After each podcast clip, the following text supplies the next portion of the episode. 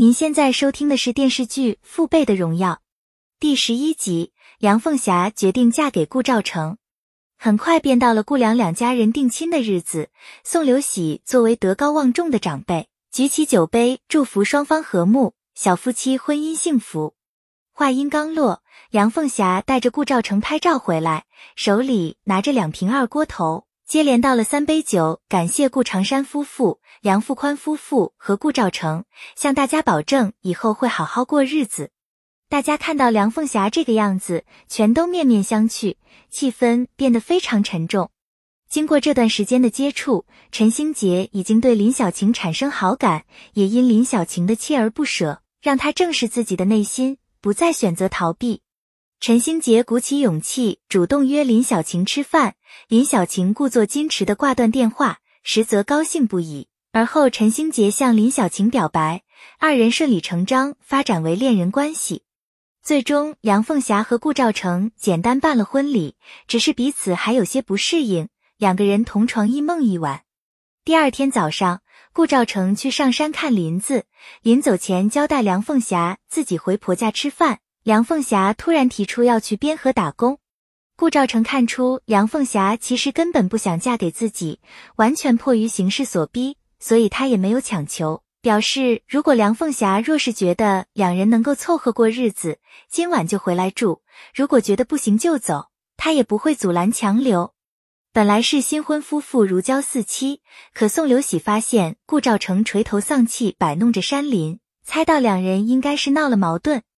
顾兆成漫无目的地巡山，结果在林子里发现一只曾经被盗猎绳套出的梅花鹿。现在梅花鹿已经做了妈妈，拥有两只可爱的鹿崽，瞬间让他愁云散去，心情逐渐变好。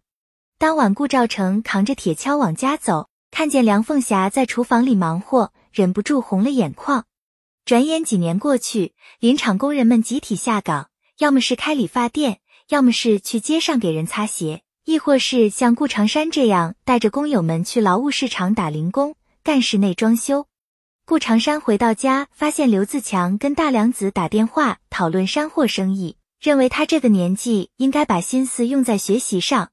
结果刘自强持有不同看法。刘自强觉得顾长山守着一片破林子，永远都不会有出息。两人第一次产生分歧，顾长山摔了水杯。很快，时间来到二零零七年春季。顾兆成依旧是护林员。当初树木稀缺的山上种植大片树林，顾长山和工友们完成室内装修。幸好遇到不错的老板，尽管活干的有些糙，但他还是发了工资。刘自强和顾兆喜经常去各个人家倒腾山货。梁子爹带着两人去六道梁老耿家卖野木耳，结果顾兆喜耳根子软又善良，比平常多花了些钱买木耳，落得刘自强一通埋怨。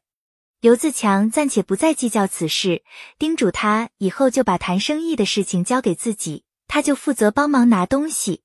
反观陈兴杰，大学毕业后留校任教，与校方交流碳交易课题，指导学生一行对此进行深入了解，学以致用，通过金融手段给研究明白。老教授非常欣赏陈星杰的眼光和前途，向他透露，学校下次开会决定他留校转正。